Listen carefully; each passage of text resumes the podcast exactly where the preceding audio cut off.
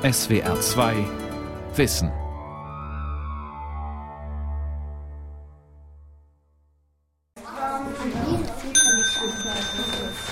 Peter Petersen hat ja mit seiner Konzeption und mit seinen Überlegungen, wie Kinder gut lernen und wie Kinder gut lernen können, unter welchen Bedingungen, denke ich, in seiner damaligen Zeit ganz Wegweisendes äh, für sich auch nicht nur ausprobiert, sondern letztendlich auch äh, formuliert und dann für später nutzbar gemacht. Petersen war ein gelehrter Wissenschaftler, ein gläubiger Protestant, ein hochgelehrter Philosoph, der eine Tendenz hatte, öffentliche Anerkennung so hoch einzuschätzen, dass er sich ganz unterschiedlichen politischen Systemen andienen konnte. Äh, er hat NS-Ideologie verbreitet, ohne Frage. Das ist der springende Punkt. Das ist ein Mensch, der SPD ist, dann ist er für die Nazis, dann ist er für die CDU. Ich meine, diese Menschen kennen wir ja. Dem ging es tatsächlich um seine Karriere. Der war zwischendurch in der SED, um das zu vervollständigen und hat auf einmal Lenin zitiert. Man kann sagen, er, er war zwischen Lichtgestalt und Nazi. Der Reformpädagoge Peter Petersen. Vorbild und tragische Figur. Eine Sendung von Barbara Leitner am Morgen in Nordneukölln in Berlin. Kurz vor acht sind Kinder auf dem Weg zur Peter-Petersen Grundschule. Ein unscheinbarer Altbau in einer Straße mit Häusern aus der Gründerzeit. Die Schule ist abgenutzt und renovierungsbedürftig, aber doch sehr beliebt, vor allem wegen ihres Konzepts. Die Lehrer dieser Schule arbeiten nach dem Ansatz des Reformpädagogen Peter Petersen, dem sogenannten Jena-Plan. Fine, Zoran und Alex, alle drei Klassensprecher, erklären im Zimmer der Schulleiterin, wie ihre Schule organisiert ist. Ich bin ja Sechste und bei uns ist das Vierte, Fünfte und Sechste zusammen. Ich lerne, ich mache meistens was mit Fünftklässlern oder mit Sechstklässlern, weil die Viertklässler halt ganz andere Aufgaben haben. Genau, und dann gibt es noch die unteren Klassen, die sind erste, zweite, dritte Klasse zusammen. Bei bestimmten Fächern äh, teilen wir die Viertklässler auf. Die machen dann zum Beispiel mit unserer Lehrerin Deutsch und wir machen dann Naturwissenschaften. Es wird ähm, immer dann eingeteilt. In ihren Klassenräumen sitzen die Schülerinnen in Tischgruppen beieinander. Die Lehrerin geht durch den Raum und beugt sich hier und da über ein Kind, um es zu unterstützen, die Aufgaben selbstständig zu lösen. Ja, also erstmal reden wir halt ähm, über unsere Wochenende und danach haben wir direkt immer den sogenannten Wochenplan. Da sind die ganzen Fächer aufgeteilt und wir müssen von jedem immer ein bisschen was machen und das Konzept finde ich eigentlich sehr gut. Wir haben dann jeden Tag eine Stunde, um die Aufgaben zu machen und wir verteilen das halt immer auf die Woche und wir müssen dann selber entscheiden, was wir machen. Und das dürfen wir auch mit Freunden zusammen machen, also in der Klasse. Manchmal geht es ziemlich gut auf oder manchmal braucht man länger für eine Aufgabe. Am Freitagmittag rücken die Schüler in ihren Stammgruppen die Stühle im Kreis zusammen. Dann stellen sie einander die Ergebnisse ihrer Arbeit vor und werten die Woche im Gespräch miteinander aus. Dann kannst du nicht mit dem Kreis, du nimmst dir deinen Spiralblock, setzt dich da hinten ins Eck, da habe ich gerade nämlich den Tisch frei gemacht. Und der Kreis an sich ist eine ziemlich gute Idee, weil man kann dort eine Menge über den Rest der Woche erfahren, was manche Kinder erlebt haben und da erfährt man viel mehr, als wenn man einfach nur normale Aufgaben erledigt. Äh, hast du gar nicht? Zur gleichen Zeit versammeln sich alle Kinder der Jahrgänge 1 bis 3 in der Turnhalle zu ihrer Quartalsabschlussfeier. An den Wänden hängen farbige Tücher herab und markieren einen festlichen Rahmen für eine Art Bühne. Im Hufeisen sitzen die Schüler, ihre Lehrer sowie Eltern und Gäste auf Bänken. Du trägst dein Herz auf deinen Lippen. Du weißt fixe.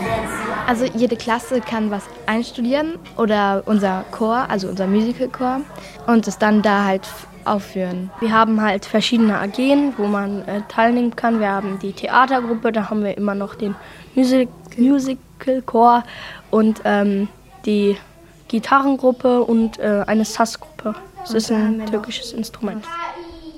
Es liegt im Schrott. Etwa alle drei Monate treffen sich die Schüler beider Jahrgangsgruppen und führen einander vor, welche Lieder, Gedichte, Theaterstücke sie in den zurückliegenden Monaten gelernt haben. Die Feiern sind schon so richtig cool. Gemeinsam lernen und miteinander über das Lernen und das Zusammensein sprechen. Pausen, Freiraum zum Toben und Feiern. Arbeit, Gespräch, Spiel und Feier, das sind die vier strukturierenden Elemente der Jena-Planpädagogik. Der herkömmliche Frontalunterricht, der Lehrer spricht, die Kinder hören zu, ist weitgehend abgeschafft. Viele dieser reformpädagogischen Elemente gehören heute zum Alltag in vielen Schulen und längst nicht jeder weiß, dass sie auf Peter Petersen zurückgehen. Peter Petersen, dem vorgehalten wird, NS-Ideologie verbreitet zu haben, prägte in den 1920er Jahren den Begriff Frontalunterricht und kritisierte diese Praxis, als er sein pädagogisches Konzept entwarf. Es ermöglicht Lernen im Rhythmus zwischen Anspannung und Entspannung.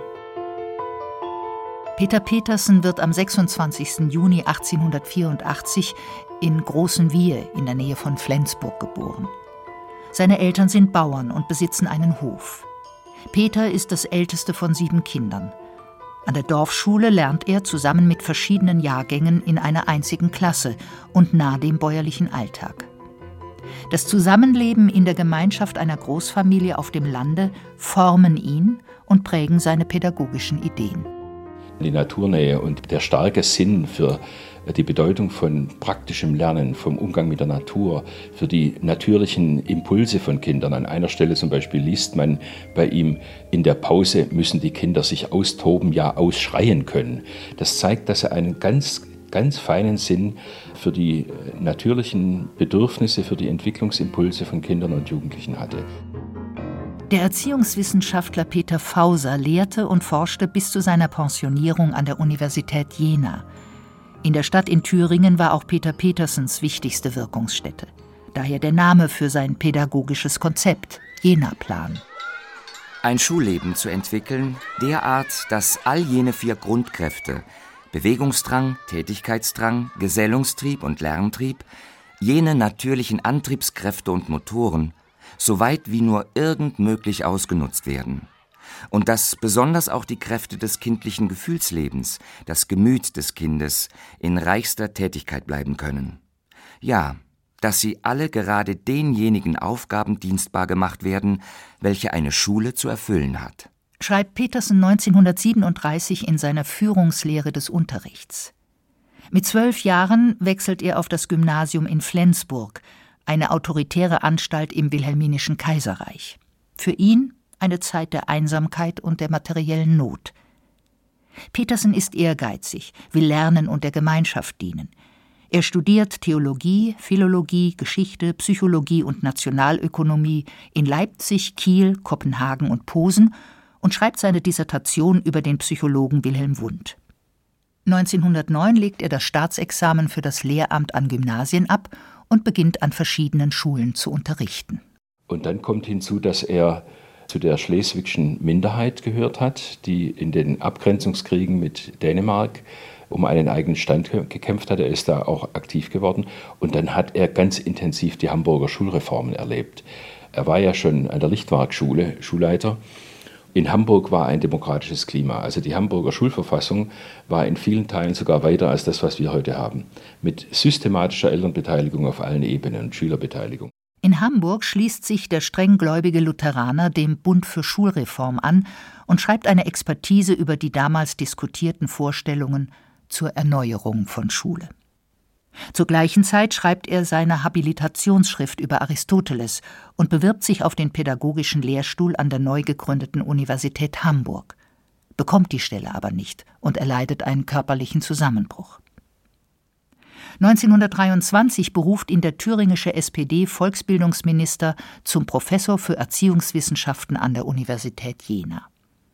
Damit wird er auch der Leiter der angeschlossenen Universitätsübungsschule.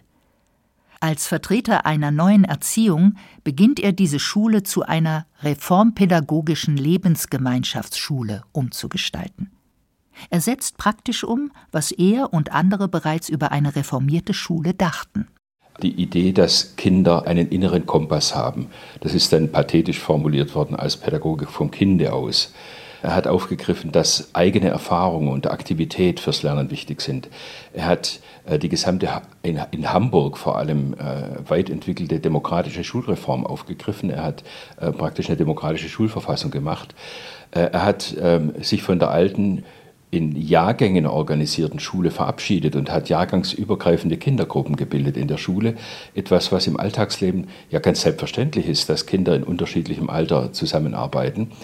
Äh, kurz und gut, er hat äh, diese Wiederentdeckungen oder diese Neuentdeckungen zum kindlichen Leben und zur, zum Aufwachsen gebündelt und in ein sehr anspruchsvolles, man muss schon sagen, virtuoses Schulkonzept übersetzt. Neu ist in dieser Schule, dass Eltern unangemeldet am Unterricht teilhaben können und obendrein als Experten für bestimmte Themen eingeladen werden. Sitzen bleiben gibt es nicht. 1924 wird aus der Universitätsschule die Erziehungswissenschaftliche Anstalt, Petersens weit ausstrahlendes Zentrum moderner Reformpädagogik. Sozialdemokratisch orientierte Lehrer, vor allem aus Preußen und Westfalen, ahmen das Modell nach und gründen ebenso reformierte Jena-Planschulen. Diese werden, anders als das Vorbild in Jena, mit der zunehmenden Ausbreitung nationalsozialistischer Ideen verboten. Angesichts des veränderten politischen Klimas folgt Petersen vermehrt Einladungen zu Vorträgen in andere Länder. Er will seine Ideen weiter verbreiten und schließt sich der World Education Fellowship an, einer weltweiten Vernetzung von Reformpädagogen, die sich 1921 gegründet hatte.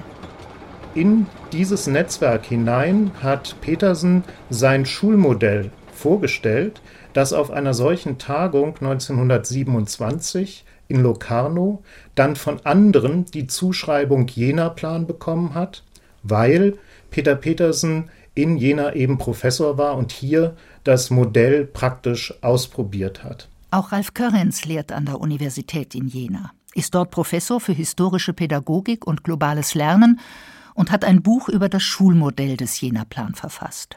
Der sogenannte kleine Jena-Plan, also eine schmale, konzentrierte Darstellung des Schulkonzepts, ist das pädagogische Buch wahrscheinlich mit der höchsten Auflage überhaupt. 90. oder wie viele Auflage oder über 100 Auflagen gibt es inzwischen. Peter Petersen, der fortschrittliche Pädagoge und erfolgreiche Autor, international bekannt und geschätzt. Das ist die eine Seite des Schulreformers. An der Goethe-Universität in Frankfurt am Main beschäftigt sich der Erziehungswissenschaftler Benjamin Ortmeier mit einem dunkleren Kapitel im Leben des Peter Petersen. Ortmeier ist außerordentlicher Professor an der Forschungsstelle NS-Pädagogik. Wir haben hier sehr gründlich alle Dokumente von Peter Petersen in der NS-Zeit zusammengestellt und auf einmal zeigt sich, dass dieser eher deutschnationale Mensch, der nicht NSDAP-Mitglied war, doch in sehr vielen NS-Zeitungen Nazi-Ideologie verbreitet hat. Benjamin Ortmeier untersucht die Verstrickungen von führenden Erziehungswissenschaftlern während der Nazidiktatur, darunter Eduard Spranger, Max Träger und auch Peter Petersen. Über Petersen schrieb Ortmeier seine Habilitationsschrift Mythos und Pathos statt Logos und Ethos. Herausgezogen, was in der NS-Zeit von Peter Petersen publiziert wurde. 700 Seiten dick ist sein Reader, der ausschließlich Beiträge und Zitate von Peter Petersen aus nationalsozialistischen Zeitungen, Zeitschriften und Büchern enthält. Ortmeier spürte sie in gründlicher Kleinarbeit in verschiedenen Publikationen auf – ohne auf heute übliche Karteien und Kataloge zurückgreifen zu können. Diese Äußerungen können seiner Meinung nach in dieser Ballung nicht länger als zufällige Schlagworte eines naiven, unpolitischen Pädagogen abgetan werden. So wie Petersen nach dem Krieg in Westdeutschland von seinen Anhängern gesehen wurde. Da gibt es hauptsächlich rassistische Äußerungen über Hautfarben. Es gibt judenfeindliche Passagen über den jüdischen Intellekt gegen das deutsche Glauben. Es gibt vor allen Dingen auch sehr massiv militaristische deutschnationale Äußerungen, die zugespitzt auf den Krieg um Leben und Tod gehen.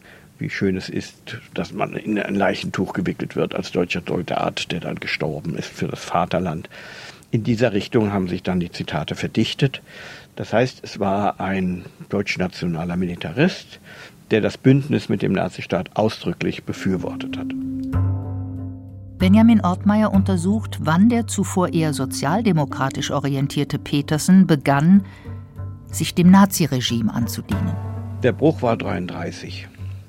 1933 war deutlich, dass er sich versucht, nun mit seiner Reformpädagogik bei äh, dem NS-Staat und dem NS-Pädagogen Ernst Krieg, einem führenden Mann der Erziehungswissenschaft, mit dem hat er versucht, seine Position durchzusetzen und hatte ja auch in der NS-Zeit komplett die Jena-Planschule in Jena als sogenannte Universitätsschule, in der er seine Ideen hm, der NS-Ideologie angepasst hat.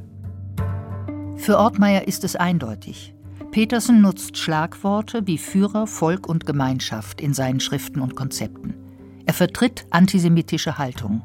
Seine Schule hat also den Nationalsozialismus unterstützt. Sie müssen sich das so vorstellen, Reformpädagogik denken wir ist ja fortschrittlich und da wird nicht mehr gehauen und wird keine Trichterpädagogik gemacht.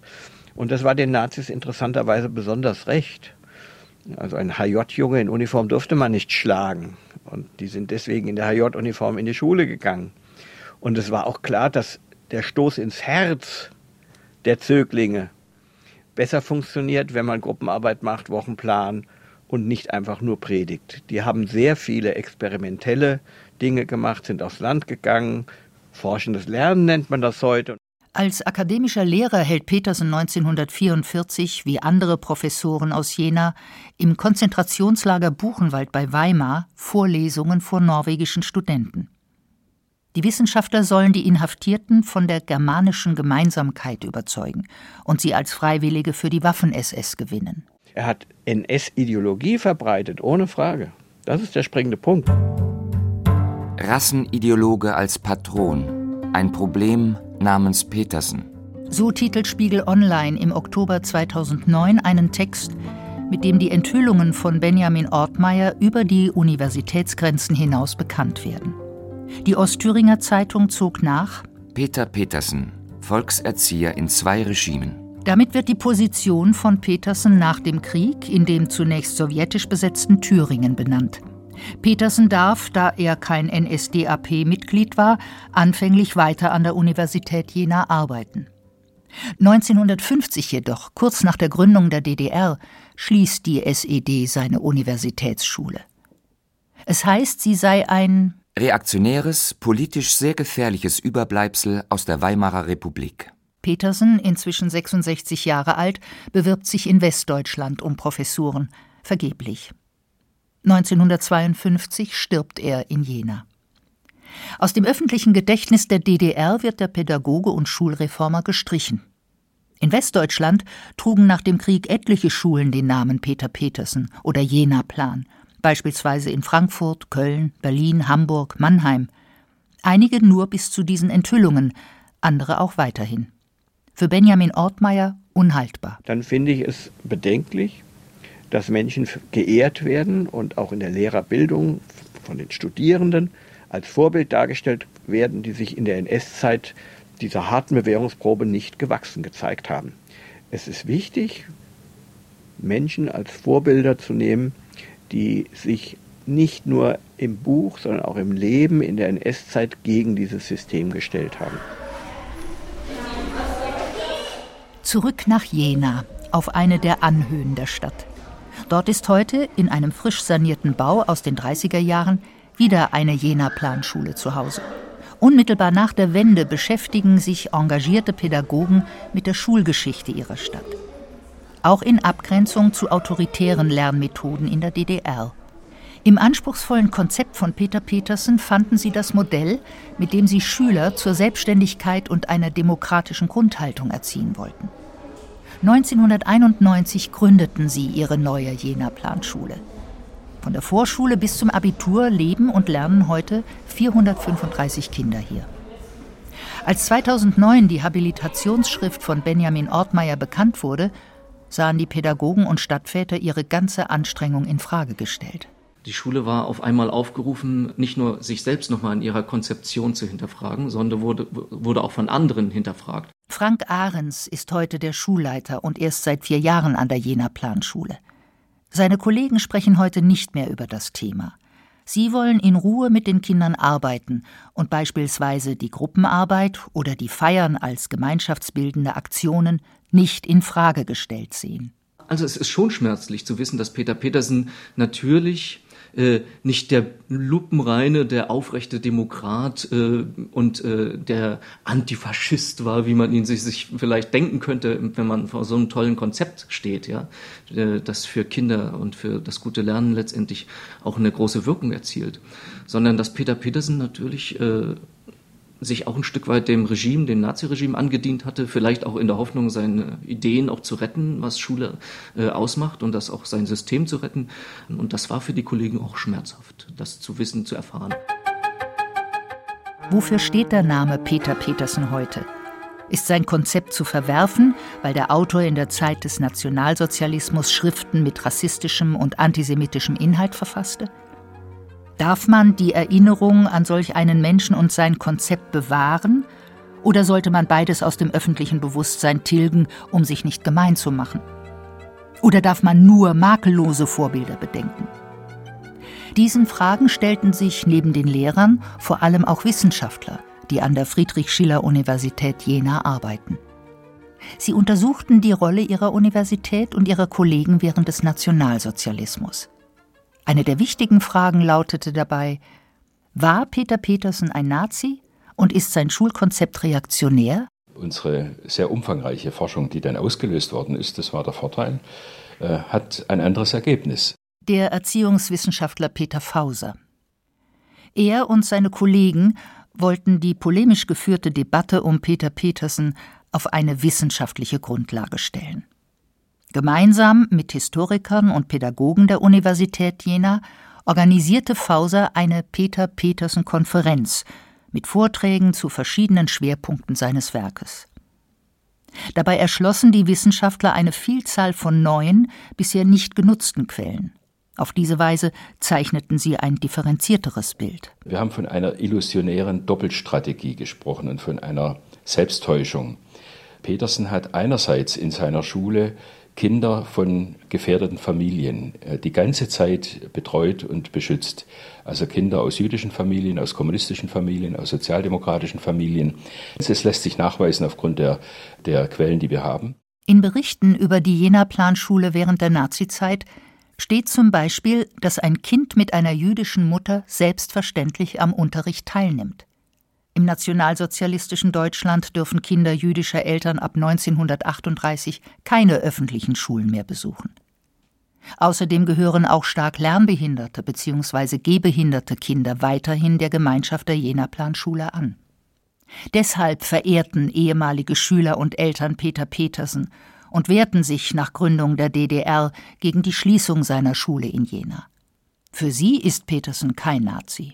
Und andererseits hat er aber als Bildungspolitiker und wahrscheinlich als jemand, der, der einen, einen, äh, ich würde mal sagen, narzisstischen Übereifer für seine eigene Idee hatte, versucht, den Nazis sein Schulmodell anzudienen, wie später dann auch der DDR. Also man muss sagen, es war, äh, es ist wie eine Spaltung.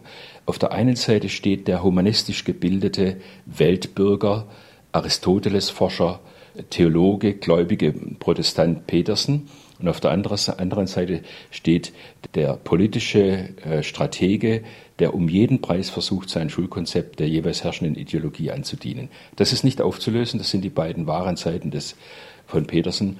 Äh, und wenn ich das sehe, kann ich am, äh, unterm Strich eigentlich nur sagen, eine unglaublich tragische Figur. Wie viele andere Wissenschaftler kooperiert Petersen mit den Nationalsozialisten. Den Vordenkern der nationalsozialistischen Pädagogik, wie zum Beispiel Hans F. K. Günther, steht er zwar eher fern, er macht auch keine Karriere wie andere Pädagogen, die dem NS-Staat treu ergeben sind. Aber er interpretiert viele seiner Thesen um, lässt sie im Licht des Nationalsozialismus anders erscheinen. So dient er sich dem System an. Der Bildungshistoriker Ralf Körrenz. Es ist ganz klar, dass man dieses Verhalten nicht gutheißen kann. Genauso problematisch finde ich eine Position, die sagt, dass ähm, alle, die entweder eine anerkennende Haltung gegenüber dem Nationalsozialismus hatten, aktiv oder schweigend, dass ähm, die so tabuisiert sind, dass man sich mit deren Konzepten überhaupt nicht mehr befassen muss. Körrens findet es unangemessen, ausschließlich den Schatten auf Petersens Biografie zu betonen. Dabei wird unterschlagen, dass er ein weltweit anerkannter Pädagoge in seiner Zeit war. Noch während des Nationalsozialismus gab er in Jena eine Buchreihe Pädagogik des Auslandes heraus und bemühte sich um eine internationale Kommunikation über Schule. Sein Jena-Plan wurde vor allem in den Niederlanden weiterentwickelt und verbreitet. 178 Schulen orientieren sich heute an dem Modell. In Deutschland sind es 42, berichtet die Gesellschaft für Jena-Plan Pädagogik in Deutschland. Auch heute noch enthält die Jena-Plan Pädagogik als Ganztagsschulmodell positive und nutzbare Vorstellungen von Gemeinschaft für die Schulorganisation. Deshalb nutzen gute Schulen in Deutschland auf jeden Fall Elemente, die Peter Petersen entwickelte. Sei es die jahrgangsübergreifende Organisation oder die Arbeit mit Wochenplänen, die Zeit für musische Fächer, Arbeitsgemeinschaften und Spiel sowie Klassenräte. Und ich glaube, die Stärke, die reformpädagogische Stärke, mit der sich auch Peter Petersen am Ende auch, äh, denke ich, einen Namen gemacht hat, ist die Frage, wie schaue ich auf das einzelne Kind? Ja? Wie messe ich die Leistung eines Kindes? Und die muss neben der kriterialen Bezugsnorm immer die individuelle beinhalten. Das heißt also, ich messe die Leistung eines Kindes an dem Kind selbst. Ja? An welchen Ausgangsbedingungen habe ich mich erst einmal festzumachen? Und das ist wichtig. Individualität. Frank Ahrens, der Schulleiter der Jena Planschule in Jena. Der erfahrene Lehrer sieht an dieser Schule den großen Vorteil des Konzepts von Peter Petersen gegenüber anderen Lehrmodellen. Die hohe Lernmotivation, die Kinder ja haben. Natürlich auch immer in einem Gefälle, das ist ganz klar. Ja, jedes Kind ist unterschiedlich. Aber ich glaube, die Idee, dass man auch jenseits eines Frontalunterrichts lernen kann, die Idee, dass man Lernformen entwickelt, die ganz viele Freiräume und Spielräume und auch Selbstbestimmung bei den Kindern erzeugen. Das ist eine Idee, die ich, die ich einfach genial finde.